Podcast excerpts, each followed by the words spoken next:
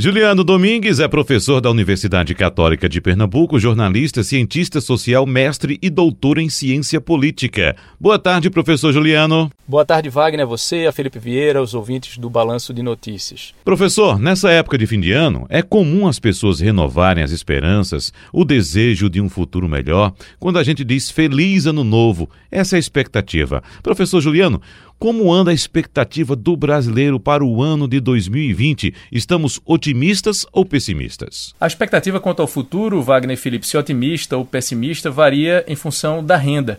É o que aponta a pesquisa da Datafolha divulgada essa semana é, de maneira um tanto clara.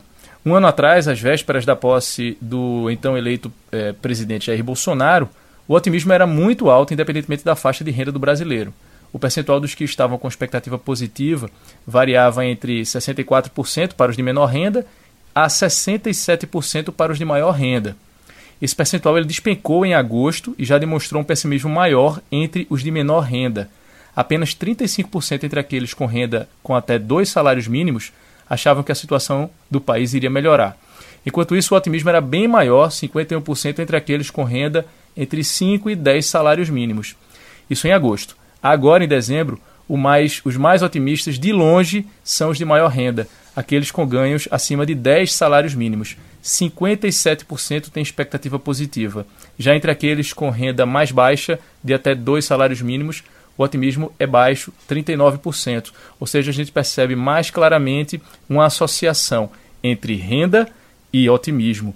Quanto maior a renda, mais otimista tende a ser o eleitor. Quanto menor a renda, mais pessimista tende a ser esse eleitor em relação ao futuro.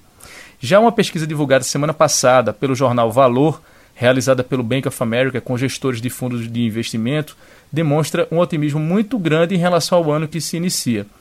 Participaram da pesquisa 25 gestores com atuação na América Latina, que administram um total de 72 bilhões de dólares. E o levantamento indicou, Wagner e Felipe, que pelo menos 80% dos participantes dessa pesquisa acreditam que o Ibovespa estará acima dos 120 mil pontos no ano que vem.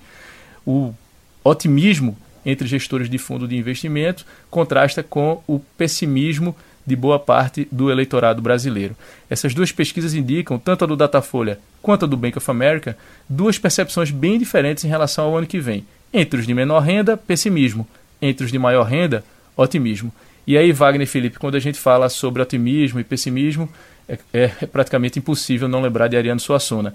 Ariano Suassuna dizia que o otimista é um tolo e que o pessimista é um chato. E que o melhor mesmo era ser um realista esperançoso. Tá certo, professor Juliano. Um abraço e feliz ano novo. Feliz ano novo para você, Wagner, para você, Felipe, para todos os ouvintes do Balanço de Notícias. Até o ano que vem.